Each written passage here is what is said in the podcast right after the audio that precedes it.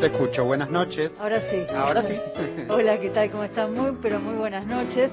Hay que acostumbrarse a este horario, ¿eh? De poco nos vamos a Está re bueno, está re lindo. Mi nombre es Ana da Costa y me acompaña Gastón Francese. Vamos a hacer La muralla de los libros, el programa de la Biblioteca Nacional. ¿Cómo estás, Gastón? Hola, Ana, ¿cómo estás? ¿Cómo, cómo, cómo estuvo esta semana? Con muchas novedades que se las vamos a ir contando. Quiero saludar a Cristian Blanco en la operación de aire y en la coordinación de, producción, y a Víctor Pugliese en la operación técnica, que es un gusto enorme volver a reencontrarnos, volver a trabajar con él. Estuvimos muchos años. En la folclórica. En la folclórica, sí. Y mm, en ese tiempo Lucía Gómez Muñoz estaba en la coordinación de aire, así que ahí estaba haciéndole compañía con el mate, todas las, eh, todos los encuentros eh, por la tarde. Volvimos a... Otra vida, otra, vida, porque el mate se compartía, ¿te sí, acordás? En otra esa época, Otra época. Ganó River, Ganó 1 a 0 con Arsenal. Ganó Independiente. ¿Estás contento? 1 a 0, no, jugó muy mal, la verdad. Pero, bueno, déjame que diga las líneas de, para los oyentes, para que se comuniquen. Traje un regalo. Porque hoy tenemos regalo, ahora lo, ahora lo decís. Eh, línea de oyentes por teléfono 0810-222-0870, ahí tienen 30 segundos para dejarnos su mensaje y sus últimos tres números del DNI. Y por WhatsApp 11 65 84 08 70. Y le pedimos por favor a Maggie de Comodoro Rivadavia que se comunique con nosotros porque no pudimos anotar su teléfono y tenemos que darle el libro que ganó de Agustina Basterrica. Bueno, entonces que llame o que nos deje sus, últimos números de DNI y además que tenemos que ver entonces cómo le hacemos llegar claro, el libro. cómo le hacemos llegar el libro. Gracias. Bueno, yo lo que traje hoy es la palabra deseada de Mariano Pérez Carrasco, La Divina Comedia en el mundo contemporáneo. Me gusta releer a los clásicos, encontrarle una nueva clave y echar luz, ¿no? Sobre una obra tan clásica como, como la obra de Dante Alighieri, La Divina Comedia en el mundo contemporáneo editado por Mar Dulce, eh, de la editorial mm, Mar Dulce, pero de la colección Filos. Le mandamos un cariño muy, muy, un besote enorme a María Sorraquín, que fue la que nos dio el libro para sortear. Y que cumplió años hace poco, así que le mandamos un beso le mandamos Un beso. Y entonces vamos con la palabra deseada, la Divina Comedia en el mundo contemporáneo, esta exploración fascinante tanto para especialistas como para curiosos lectores de la obra dantesca. Este libro lo vamos a estar sorteando, así que nos llaman. ¿A qué teléfono? Gastón, vamos a repetirlos. 0810-222-0870 es el, mm, tienen 30 segundos para dejarnos ahí su mensaje. Y WhatsApp 11 65 84 0870. Recuerden dejarnos sus últimos tres, sus últimos tres números del DNI. Ahí está. Siempre me trago con eso. Sabes que esta semana se inauguró IGES, Poéticas de la Memoria. Así es Ahora vamos a, contarles sobre la muestra, vamos a hablar con el curador, con Federico Boido. Pero resultó algo curioso, estaba, estaba la gente haciendo la fila para ingresar, ingresaban de grupos de 10, y una persona que estaba ahí me saludó, me preguntó si ya nos estábamos acomodando, si nos gustaba este nuevo horario de la muralla de los libros por el aire de, de la M870, y ella es Gloria Díaz que es titiritera. Ay, qué lindo, me encantan los titiriteros. Me encanta, me encanta. Y te manda saludos. Gracias, le mando un beso muy grande. Y le dije que uno de estos domingos vamos a conversar con ella porque sí, me gusta pensar este mundo de los títeres con la literatura, con la palabra. Qué lindo, me encanta, sí, me encanta, me encanta, me encanta, me encanta. Así que le, le mandamos un beso enorme a Gloria Díaz que nos escuchaba todos los sábados y ahora me dijo, no, no me lo pierdo, está en los domingos. Qué cosa el títere, ¿eh? Que habla por otro, qué, qué figura la del títere, qué cosa tan maravillosa y que... ¿Y los niños cómo se...? Eso te iba a decir, ¿de qué manera a los niños les despierta la imaginación, los, diálogos, ¿no? los diálogos dichos y los no dichos de los títeres. Eh, me gusta como pensar en este mundo tan lindo que es el de los títeres, Así que vamos a conversar. Ahí nos escribió Maggie, así que ya estamos en contacto, ya le vamos a hacer llegar el, libro. Perfecto. Así que bueno, le mandamos un beso enorme. Y venimos de una tarde de, fútbol, hablábamos de River, de Arsenal, de Independiente, y pensando en, en la literatura, en esta relación entre fútbol y literatura, y trajimos un regalo, porque es un cuento inédito. Me encanta. Que lo escribió Carlos Bernatec. Yo no sabía que él tenía casi un libro escrito sobre fútbol, tiene varios relatos de fútbol, tiene este libro inédito y nos regaló un cuento para compartir con los oyentes que lo leyó, que se llama Valentuconis, su obsesión. Este cuento inédito, es hermoso el cuento. Vamos a compartirlo y luego vamos a hablar con Federico Boido sobre esta muestra que se inauguró en la biblioteca. Así que pensando en la literatura y el fútbol, vamos con Valentuconis. Valentuconis, su obsesión. Fanático enfermo de los Andes, Aldo Virgilio Valentuconis habla del mil rayitas como si se refiriera al vientre sacrosanto que lo parió, a sus lejanos ancestros griegos, aquellos que vinieran al país alrededor del 30 para dedicarse, obviamente, a las golosinas. El padre de Aldo Virgilio, Constantín Valentuconis, supo tener un kiosco en la estación de Lomas.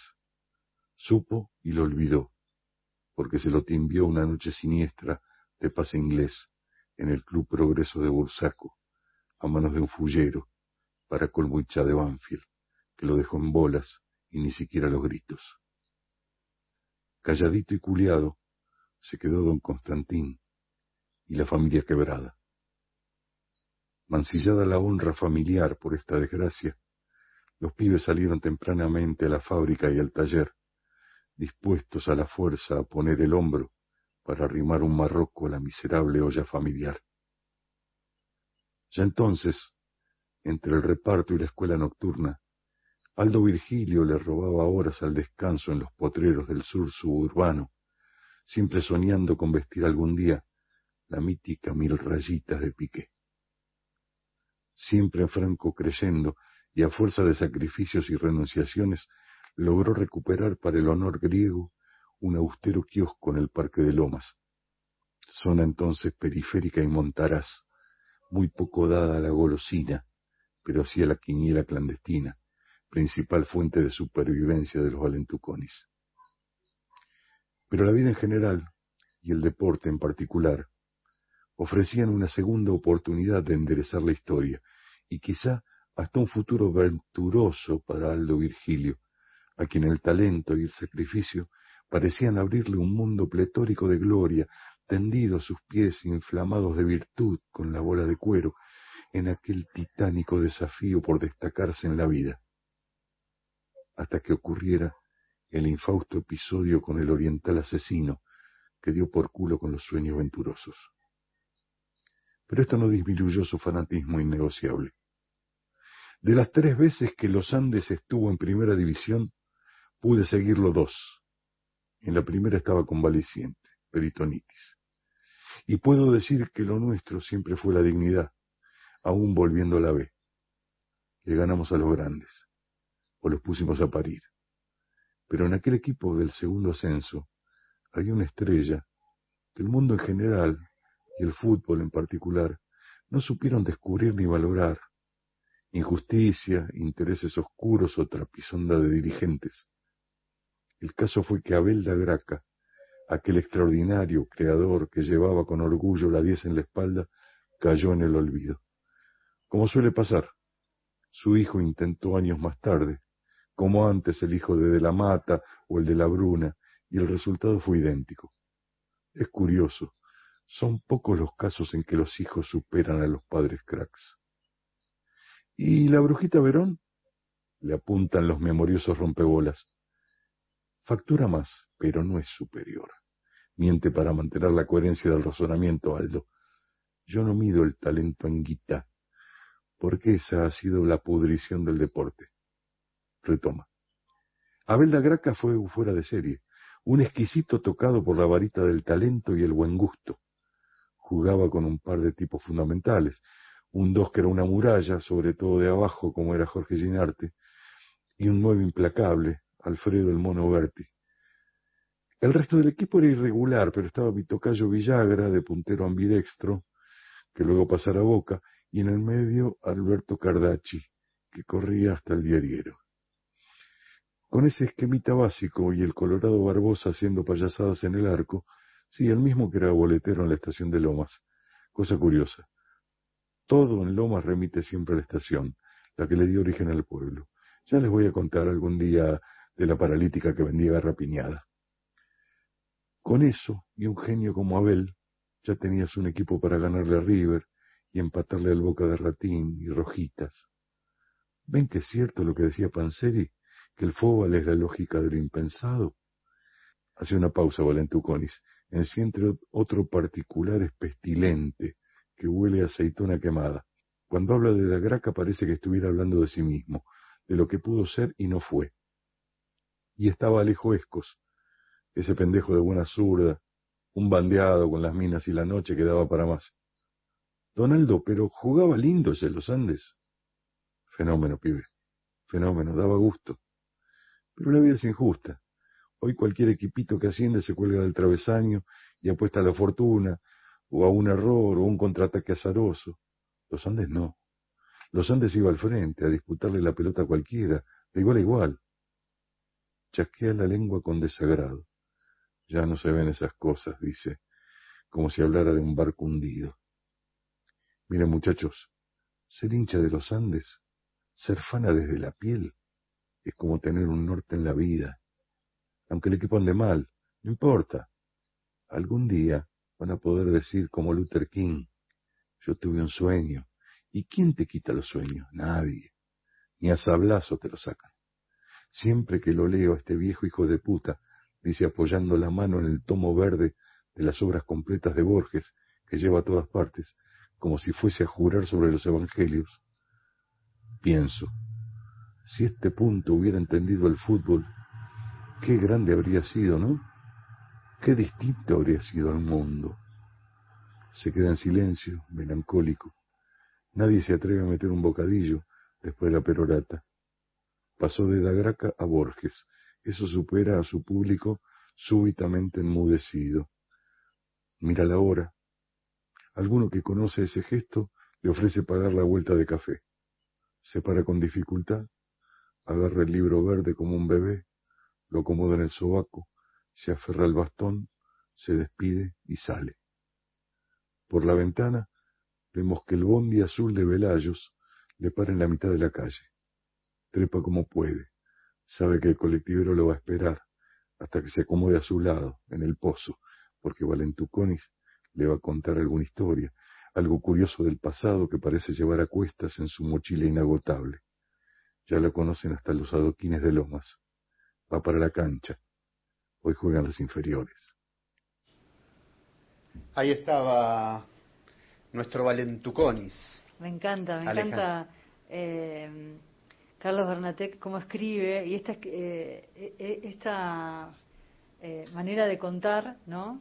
y acercarnos al fútbol. Carlos Bernatec escribió La Noche del Litoral, El Jardín Primitivo, Rutas Argentinas, El Hombre de Cristal, que es la última obra, ganó el premio Clarín de novela por El Canario. Tiene muchísima obra publicada y este libro de fútbol inédito. No se pierdan El Hombre de Cristal, yo se los recomiendo porque es tan divino. Sí, hicimos una entrevista con él hace poco. Claro, claro que sí. 11 65 84 08 70, llegan los mensajes al WhatsApp. Buenas noches, Ana y Gastón y equipo. Soy Enrique de Rosario, zona sur, disfrutando del programa. Estoy escribiendo una novela policial que creo que vale el esfuerzo.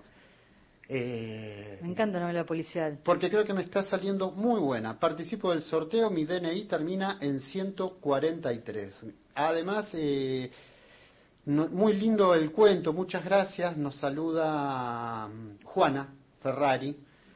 Bueno, esos son los mensajes que tenemos hasta este momento. ¿Qué vamos a regalar, Ana? La palabra deseada, la Divina Comedia en el mundo contemporáneo, escrito por Mariano Pérez Carrasco editorial Mar Dulce. Lo estamos sorteando entre todos los oyentes que nos dejen sus tres últimos números del DNI y su nombre. Y sobre el final del programa lo vamos a, estar sorteando. Gustavo Valente de la Matanza se anota también para nuestros mensajes. Ayer hubo un homenaje en el CCK a Palo Pandolfo, muchísimos músicos, y vamos con una canción que es como un clásico de Palo. De Don Cornelio. Sí. Ah.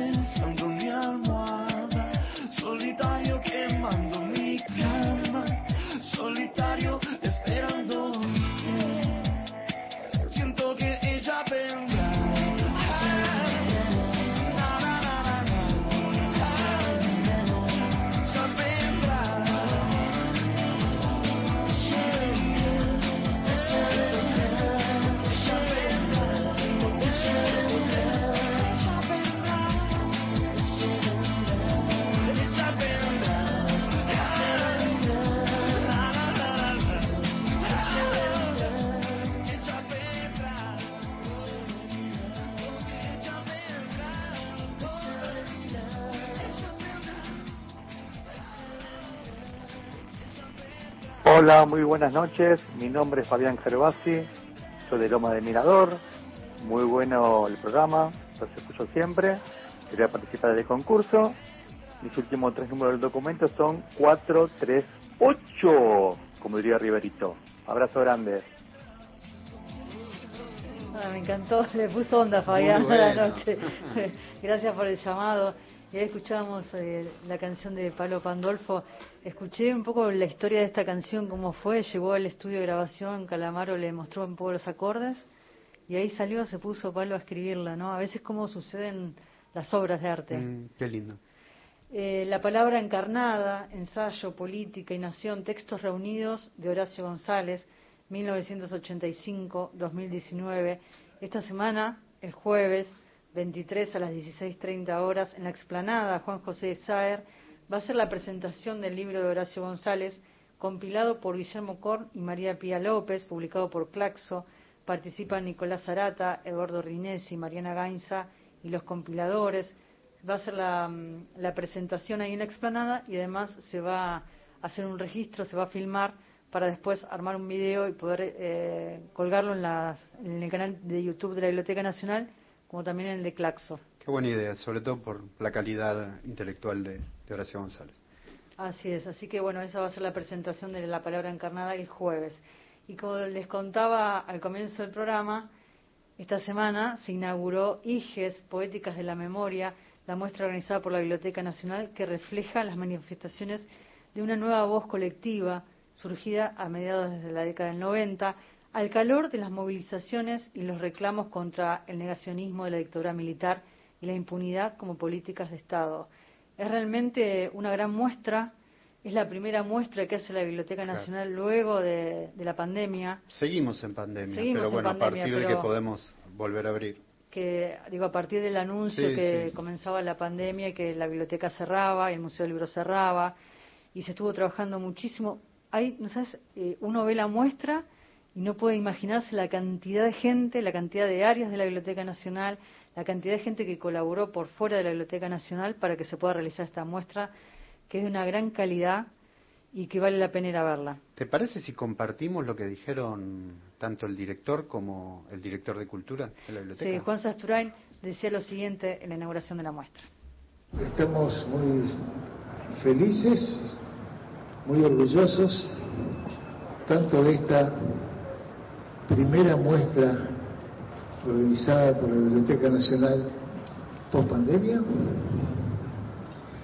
que esta muestra sea una expresión de una de las formas de resistencia por la verdad, la memoria y la justicia más consecuentes llevadas adelante a lo largo de los últimos 30 años y que esta muestra además se manifieste en los aspectos estéticos no evasivos, artísticos no distraídos, propios de nuestra tradición cultural más consecuente.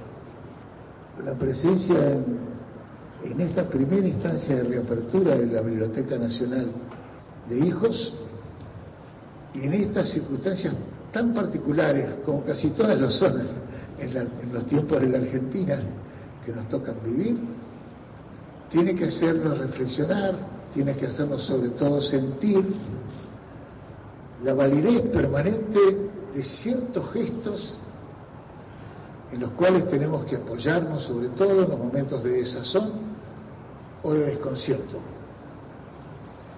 que cada uno colocará en este momento, en algún momento en el, pasado o en alguno por venir. Pero precisamente estas atroces maravillas que se exponen en la explanada de la Biblioteca Nacional, que así lo harán durante todo a lo largo del próximo verano, desde ahora hasta marzo, acompañarán como una ayuda a memoria o un lugar de peregrinación en los momentos en que la flaqueza, la duda, la incertidumbre nos acometan. Porque es indudable que estamos condenados a ser, condenados de algún modo también, absolutamente privilegiados a ser conmovidos por los vientos de la historia. Y la historia se hace cada día, cada hora y en cada momento. Esta manera de hacer historia, a través de la memoria convertida en militancia política y poética, es la mejor manera de vivir una vocación política y poética. Les agradezco mucho que estén aquí y los dejo en compañía de mis compañeros.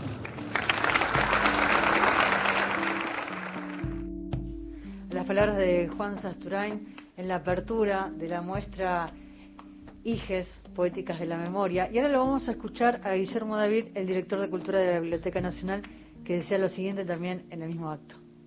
Bueno, la Biblioteca Nacional es el espacio, casi diría por antonomasia, de la memoria escrita de la nación. Nació junto con la Revolución de Mayo, es producto de una iniciativa de Mariano Moreno, que concibió que la nación se fundaba entre otras cosas, no solo con ejércitos, no solo con militancia, también con bibliotecas. Es decir, la, postular la construcción de una memoria de la nación es fundamental para que sigamos siéndolo.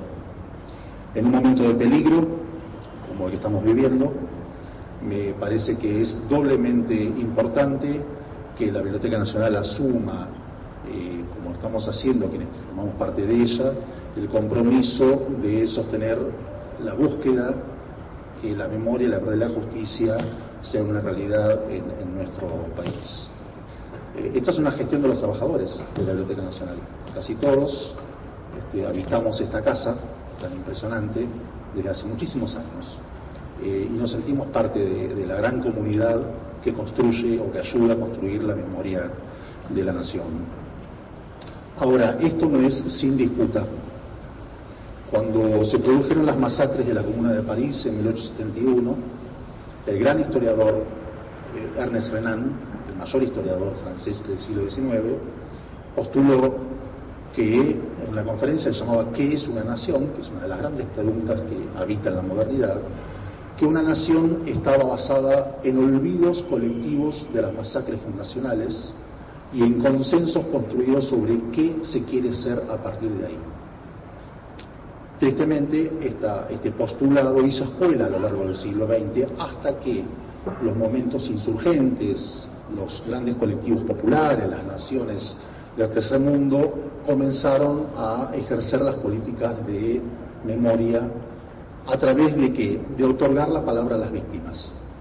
Todos lo sabemos, el movimiento de derechos humanos en Argentina ha sido de algún modo punta de lanza en ese proceso de cómo constituir una memoria que no sea solo una memoria histórica, de, sino que tenga visos de reparación y construcción, como decía Saturain, de una esperanza futura.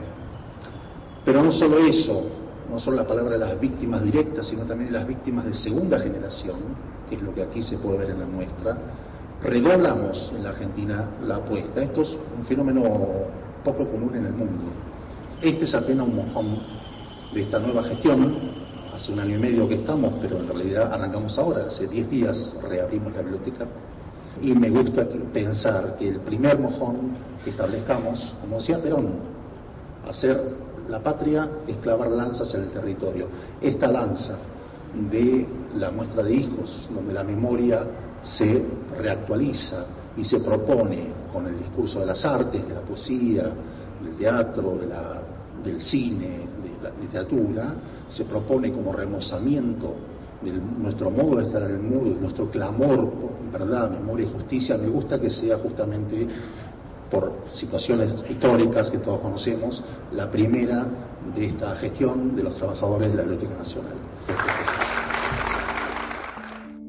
Escuchábamos al director de Cultura de la Biblioteca Nacional, Guillermo David, hablando sobre IGES, Poéticas de la Memoria. Esta muestra que está en la sala Leopoldo Lugones, en la sala María Elena Walsh, cuando uno ingresa a la Biblioteca Nacional, y también en la Plaza del Lector Rayuela.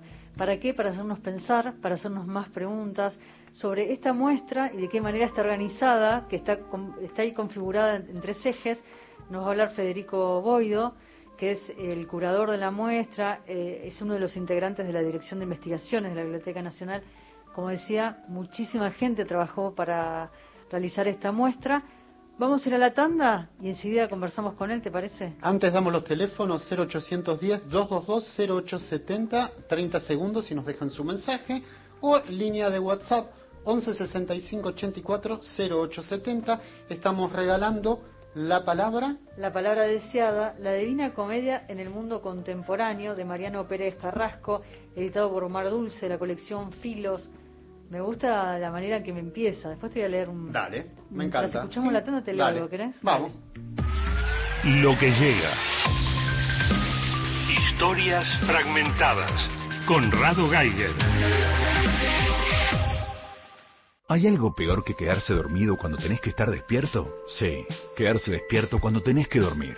Para dormir bien, Melatol, la línea más completa para ayudarte a conciliar el sueño. Melatol, copia tu sueño a los que saben de sueño.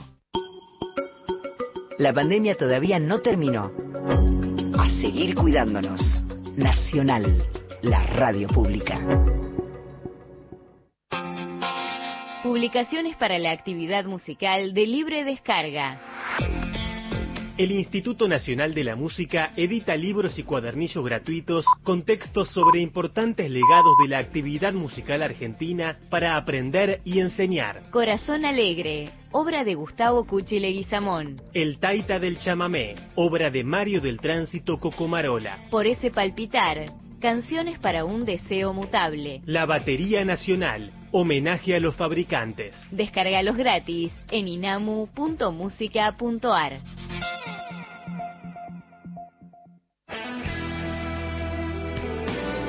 La noche que nos une. El vagabundo de las estrellas, Chacho Marcetti, lunes a viernes de 0.30 a 2. Nacional, la radio pública. Continuamos en La muralla y los libros.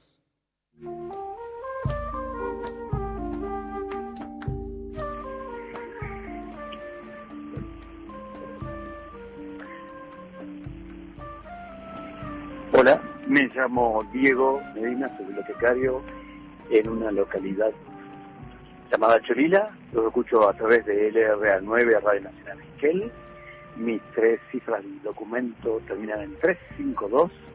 Y bueno, como buen bibliotecario, escucho el programa. Lo estoy disfrutando. Muy bueno el cuento. Qué lindo, ahí sumamos gente de, de Cholila, de Esquel eh, bibliotecario, qué placer que te sumes a, la familia de la muralla de los libros. Llámanos de nuevo y déjanos tu teléfono, así nos quedamos en contacto. Sí, llámanos nuevamente, Diego. Bueno, y vamos a hablar ahora con Federico Boido, él es curador de la muestra IGES, Poéticas de la Memoria, integrante de la Dirección de Investigaciones de la Biblioteca Nacional, un gran compañero nuestro de la Biblioteca Nacional. Hola Federico, ¿cómo estás? Ana y Gastón te saludan. Hola, ¿cómo están? Buenas noches. Buenas. Fede, ¿Cómo andan? Bien, contanos un poco eh, cómo fue y, cómo pensaron entre, entre los compañeros estos ejes curatoriales de la muestra. Mira, eh, nosotros cuando empezamos a investigar sobre esta producción de esta generación de los hijos, nosotros lo que la muestra quiere exhibir son las producciones artísticas y estéticas de la generación de los hijos de presos políticos, desaparecidos, exiliados, etcétera, ¿no? Entonces, bueno, cuando empezamos a, a indagar sobre las producciones de esta generación, detectamos algunas cosas, ¿no? Primero, un profundo sentido de comunidad, ¿no? ese primer empuje de la década del 90 con el surgimiento de hijos generó ciertas condiciones de escucha que eh, luego permitió que emerjan toda una serie de producciones artísticas de esta generación, ¿no? Y ahí había como una trama de comunidad a partir de, mediados de los 90 en adelante. Después vimos como eh, un permanente comentario de las producciones de los otros, ¿no? Como una, un gran diálogo permanente todo el tiempo y extendido entre estas producciones. Y otra cosa que detectamos es que no eran, digamos, artistas o escritores, realizadores que solo se quedaran en lo que sería como su, mm, digamos, si sos escritor, quedarte solamente como escritor, como podría ser Félix Brusone, no, sino que eran bastante anfibios, iban desplazando por distintos tipos de soportes. Por ejemplo, no sé, Nicolás Priviera, que, que hizo la película M, pero también sacó el libro de poemas Restos de Restos, o Félix Brusone, que hizo la novela eh, El libro de cuentos 76 o la novela Los Topos, pero también hizo dos obras performáticas y en un mes está estrenando una película, ¿no? Entonces nos dimos cuenta de esto, entonces un poco la muestra quiere dar cuenta de todas estas, estas capas y estos diálogos. Y lo organizamos a partir de tres ejes, que son territorios, archivos e infancias. Está organizado a partir de esos ejes y cada eje tiene como su sala donde se van exhibiendo esto, esta cantidad de producciones fotográficas, cinematográficas, eh, poéticas, eh, etcétera. Me gustó la, inauguración porque estuvo atravesada por las emociones también, ¿no? Estaba ahí Andrés, que es director de cine, y, me, me, gusta como pensar cómo se, cómo se dio también la presentación, la apertura de la muestra, como te decía, atravesada por las emociones, ¿no? Porque también se habló de eso, Pensando, digo, en, esta, en, este, en este planteo tuyo de, de pensar la muestra no solamente como una manera de, dar respuestas, sino eh, más que nada eh, como una invitación a continuar indagando, ¿no? Aquello que empezaron a indagarse ellos en la década del 90. Total, mira, eh, si hay algo que esta generación trae como una marca muy, muy, muy, muy fuerte es la, presencia de la afectividad, ¿no? Como el afecto entrecruzado con las producciones artísticas. Me parece que ese, ese giro afectivo que se da en estas producciones, donde se empieza a cambiar, digamos, la dinámica de lo privado y lo público, donde estos artistas vuelven a su intimidad para buscar los restos de algún archivo de sus padres y eso poder construirlo en otra cosa a partir de su intervención artística, me parece que esa también esa afectividad recorrió la idea curatorial y en parte eh, fue el motor, digamos, sensible que nos permitió llevar adelante la muestra, ¿no? Eh, hay cierta idea cuando se, se piensa en estas en estas temáticas, ¿no? Hay una idea que es sobre cómo ellos trabajan con los archivos como si fuesen archivos afectivos. Y finalmente yo creo que la biblioteca terminó haciendo un, construyendo un archivo afectivo sobre la producción estética de esta generación cuando nosotros pensamos la, la línea curatorial, el catálogo que sale en algunas semanas e incluso la inauguración, bueno, por ejemplo, Ángela Urón describe en el catálogo, cuando nos escribió, cuando le escribimos para invitarla, nos responde, eh, ¿puedo hacer una, un texto que sea, que tenga preguntas?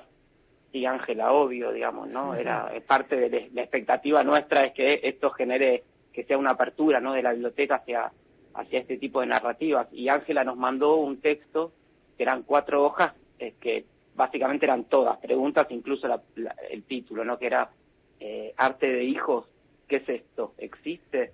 Bueno, me parecía que ese espíritu de, esa pregunta era lo que nosotros queríamos movilizar y también poner en circulación toda esa afectividad que aparece en la, en la, en la obra de esta generación. Entonces, por eso invitamos tanto a Ángela como, como a Andrés.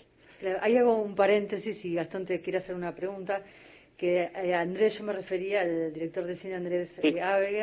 y Ángela Urondo, que eh, coautora del catálogo de la muestra, que ambos hablaron en la presentación. Sí, así fue.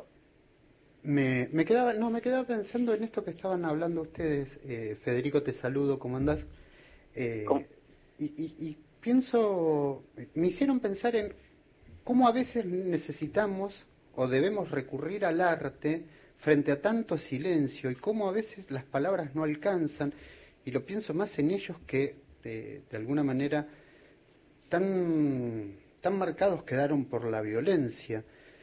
Pero nos trajiste unos audios también para compartir, Federico. Contanos qué es lo que vamos a escuchar ahora en un ratito. Mira, eh, cuando nosotros empezamos a trabajar en la muestra queríamos pensar cómo le damos un lugar a las producciones literarias, ¿no? En la, en la muestra. Y en ese sentido, no solo colocamos libros que están en la exposición, sino que gestamos como un pequeño acervo oral eh, de lecturas de estos autores eh, y los colocamos en tres podcasts que lo hicimos con todos los compañeros del área de comunicación. Eh, estos tres podcasts vos los puedes recuperar con códigos QR en la muestra y lo que hacen es, hay que son fragmentos de novelas, cuentos o poemas de, de esta generación de cada uno de los libros que está expuesto, leído por su autor o autora. Entonces, bueno, sí, además ahí aclaro algo más no solamente uno está en la muestra y escanea el código QR y te lleva, te linkea a Spotify donde está el audio, sino que también puedes ingresar directamente a Spotify y pones IGES, Poéticas de la Memoria, y ahí aparecen todo el listado completo de los audios. Compartimos un audio de Marta Dillon, ¿te parece? Empezamos por ahí. Perfecto. Hija Aparecida Marta Dillon. Ahora, mientras escribo, les pregunto a mis hermanas si recuerdan cómo fue que les conté la noticia. Raquel me dice que fue Josefina quien la llamó y le dijo que habían encontrado a mi mamá. Y ella pensó que había aparecido mi mamá, no los huesos, tu mamá, por una fracción de segundos. Yo me acuerdo de algo más. Me acuerdo que me dijo, ya no vas a ser más hija.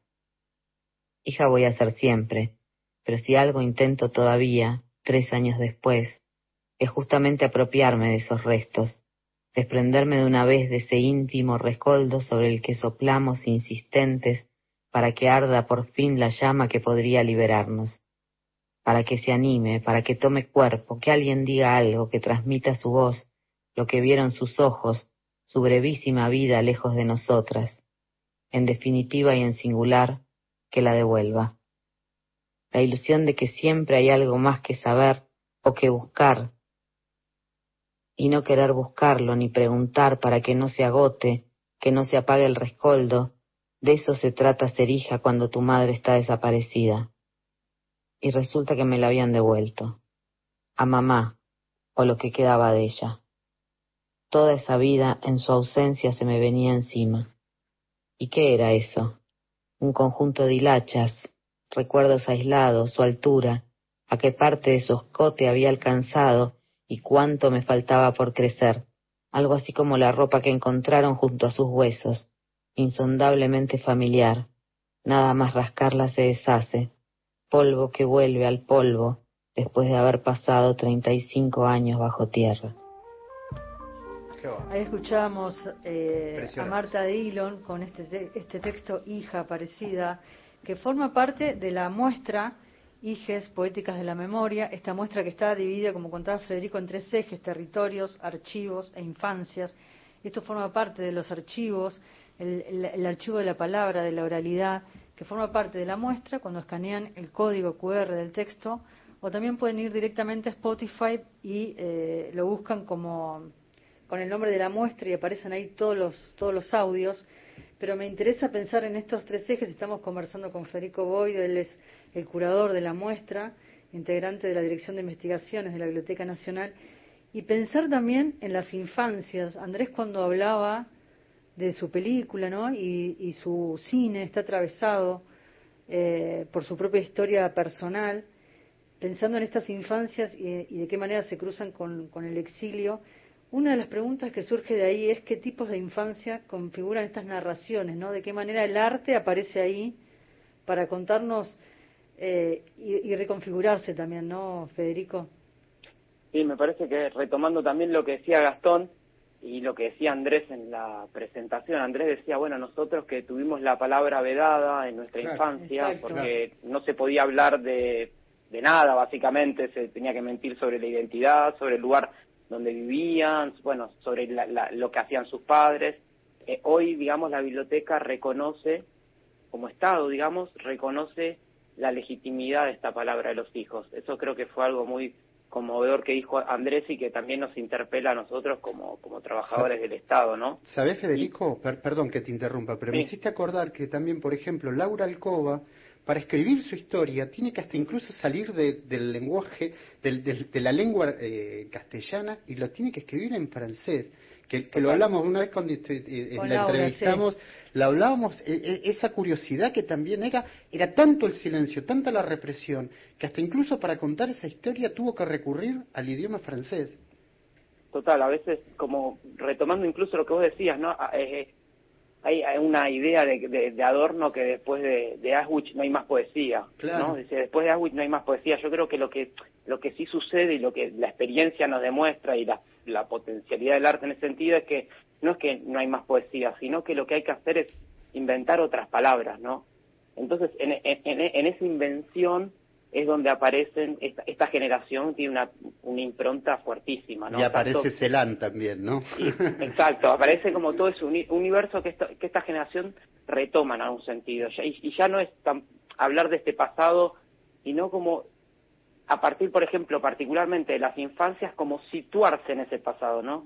Desde una voz de la infancia que desplazada del lugar central de la militancia, de lo que sucede, digamos, alrededor de la, del personaje niño de la Casa de los Conejos, por ejemplo, para dar cuenta como no solo de la dinámica de la, militancia, sino también como de la dinámica de, de la familia, de las afectividades, de los lazos entre los compañeros, esas suerte de familias sociales que en algunos casos eh, se armaban. ¿no? Nosotros, por ejemplo, en la sala sobre infancias eh, tenemos algunas vitrinas y también tenemos algunos cuadros o instalaciones como juguetes de Jorgelina Molina Planas que también vuelven a esas infancias para hablar del secuestro de sus padres, ¿no? Como si esa, ese acercamiento esa, a esa voz, a esa narrativa le, le permitiera hablar de situaciones que de otro modo estarían condenadas al silencio, ¿no? Entonces ahí me parece que hay un gesto muy muy potente de esta generación que se, que se vincula incluso eh, con una experiencia singular, que es la experiencia del exilio. Y acá, por ejemplo, aparece lo que dice Gastón de, de La Casa de los Conejos, de Laura, Laura Alcoba, que lo, escribe en francés, lo traduce de Brizuela. Y además, ahí hago un comentario más, que mm, Valeria Salinger, que es la directora de cine, que llevó La Casa de los, Conejos al cine, se está por estrenar acá en Argentina, ah, dentro de muy poco. Sí, total, porque eso es lo, eso es lo que también, digamos, esto es un, claro, un claro caso más de esta especie de transposición permanente, ¿no? Como este movimiento eh, permanente de, de representación y volver sobre este permanente gesto, por ejemplo, el Campo de Mayo de Fleir Brusone, que el personaje central es un personaje que corre alrededor de Campo de Mayo y ahí se entera que ahí desaparecieron sus padres. Pero lo que hace siempre es correr alrededor de Campo de Mayo, como si fuese algo que está permanentemente dando vuelta, ¿no? Entonces me parece que esta, esta generación hace este trabajo de, elaboración y reelaboración, de búsqueda, de, de, desentierro, ¿no? Federico pensaba en esto de la palabra vedada, ¿no? De qué manera esta palabra vedada de la infancia luego aparece y, es atravesada eh, por el horror, ¿no? Y, uno piensa en todas las movilizaciones que hubo, todas las, las voces que se proclamaron frente al Estado, y, qué lecturas se pueden o, permiten hacerse hoy a, partir de estas obras visuales, a partir del arte. Mira, nosotros en, el eje territorio, retomando lo, lo, que decís, trabajamos como ese primer impulso de hijos y todos los colectivos artísticos que se plegaron a, a la agrupación Hijos en los scratches y todo lo que estos colectivos artísticos traían, ¿no? Esa, esa, ese lema que era, si, si no hay justicia, hay escrache. Bueno, si uno mira en serie las producciones de los hijos a, la actualidad, ve que ahora hay un montón de producciones, desde, por ejemplo, parte de Diario de una princesa montonera, o incluso Cuarto Intermedio de Félix Brusoni y Mónica Suárez, que es una, una, una, una, obra de teatro, o bueno, distintas obras o producciones artísticas que hablan sobre los juicios, ¿no? Cómo se, cómo se, movió el eje. Antes era si no hay justicia y escrache, hoy se está produciendo en torno a lo que sucede en los juicios, ¿no? Entonces, uno también puede mirar a, partir de la producción de estos hijos como eh, cómo se van desarrollando las políticas memoriales en nuestro país, ¿no? Y cómo también se van gestando eh, distintas condiciones de escucha. Quizás hace 20 años hablar de la experiencia de los exilios, de los niños exiliados, no había una, una escucha sobre eso, porque pesaba muy fuerte la figura de los hijos de los desaparecidos y el exilio, digamos, había quedado un poco desplazado de esa escucha.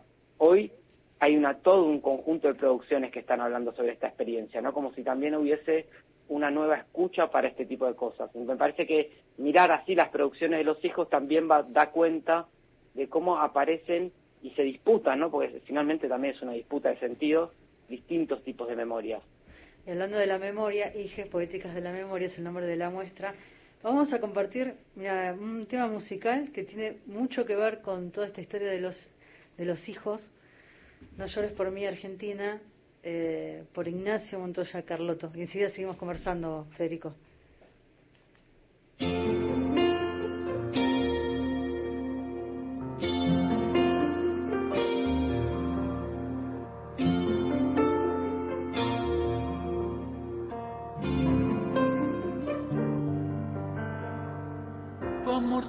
No esperes más, porque perdiste tanto tiempo, indecisa al hablar, tan dura como jambribora. Entre lujurias y represión, bailaste los discos de moda y era tu diversión burlarte de los ilusionistas. No llores por las heridas que no paran de sangrar. No llores por mí, Argentina. Te quiero cada día, quiero cada día más.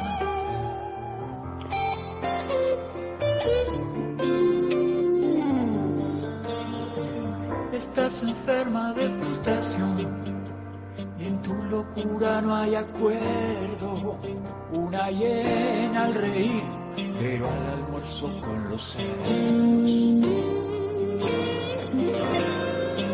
Si las estrellas de cabaret se ríen de tus movimientos, no es preciso mentir lo que hay en tus pensamientos. Eh, quiero participar por el libro mis tres últimos números son 351. Buenas noches. Argentina, te quiero cada día, quiero cada día más. No llores por mí, Argentina, por Ignacio Montoya Carlotto. Gracias por los llamados. Ya en minutos se viene el sorteo del libro y estamos en comunicación con Federico Boido es el curador de la muestra Hijes Poéticas de la Memoria. Federico, ¿qué hay en la Plaza Rayuela cuando uno llega a la Biblioteca Nacional? Lo que hay ahí es una parte de los carteles de la memoria, que son una serie de carteles de señalética de tránsito del colectivo del Grupo Arte Callejero, que era un ex, es un colectivo de arte que acompañó los scratches. Eh, lo que nosotros queremos reflejar con esos carteles, que lo que hacen es retomar la señalética tradicional del tránsito, pero cambiándole la gráfica para, bueno, cambiar el sentido. Ya no es más el cartel que dice aquí hay una escuela o 60 kilómetros de velocidad máximo, sino que es juicio y castigo eh, sobre las dictaduras en América Latina o sobre la precarización laboral, ¿no? Eran carteles que acompañaban toda la todo el movimiento de, los scratches en parte, eh, y bueno, como queríamos traer parte de esa experiencia, eh, la recuperamos a partir de los colectivos artísticos. La muestra va a estar hasta el 31 de marzo, le digo a, los, a los oyentes, está en la Plaza del Lector Rayuela, está en las salas Leopoldo Lugones y Marilena Walsh cuando uno ingresa a la planta baja de la Biblioteca Nacional. El horario que se puede visitar es de 10 a 16 horas de lunes a viernes. No se pierdan esta muestra. Déjame aclarar que no hace falta pedir turno, porque viste que cuando hay que ir a la biblioteca hace falta pedir turno. Acá no. Claro, turno para la consulta de libros. Exactamente. Acá sí se puede ir y entrarán de a 10 personas, supongo. Sí, y... el ingreso. ¿Qué cantidad de gente había en la, en la inauguración? Y se hizo también como muy prolijo. entraban de, de 10 personas para visitar la muestra. Tenemos otro audio más, Federico, que, que forma parte de este archivo y forma parte de la memoria de lo que queremos compartir la generación de hijos. Hablo de mi generación cuya blanda tragedia fue tener un gran pasado por delante. Nicolás Privera. Somos hijos, generación de hijos, capa tras capa, envueltos como alguien nos trajo al mundo, la generación de la fuerza de habitar los cielos paternos desaparecidos. Todas las generaciones como piezas inconclusas de sangre, más un piso para esa sangre, un piso para esa sangre, tierra, espacio en donde los hijos, las generaciones de hijos, puedan pisar y entre sus sombras ser el presente. Todavía carnes livianas, pero en el desierto el incendio empieza, el incendio de nuestra generación, de nuestros padres, todas las cenizas de unas reuniones que no tuvimos, que nos dijeron que tuvimos. Siempre hay alguien que te dice soplando en tu oído, pedófilo, no están, no estuvieron, no busques. Somos hijos, capa tras capa, la búsqueda empieza y termina en mi estrecho cuerpo, en el tuyo, pezones fríos en silencio, labios, manos, como el azar de morir. Somos hijos, generación de hijos, hablamos en silencio y escribimos todavía más solos de nuestra sangre alada, ojos pozos donde hundir los puños y colaborar con la muerte en el sueño cómo colaborar con los sueños en donde todo se construye horizontalmente y nadie asoma la cabeza en un mar de algas.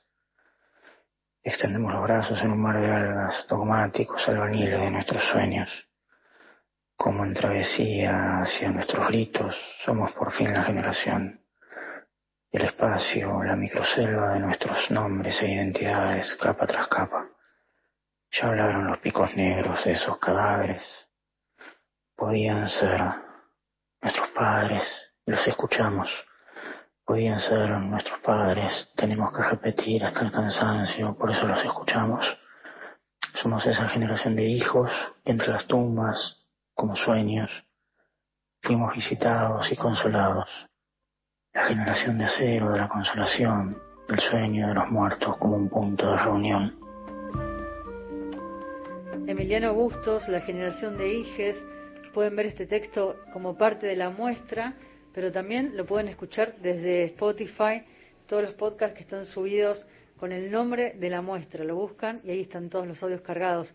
Me gusta pensar en esta muestra donde interactúan todas las artes, hasta incluso la fotografía, cuánta gente para, para agradecer, cuánta gente que se sumó, como decíamos al comienzo de la charla, Federico, no solamente de la biblioteca, que hizo un trabajo enorme, sino también gente que colaboró con materiales y que aportó ideas, que aportó materiales.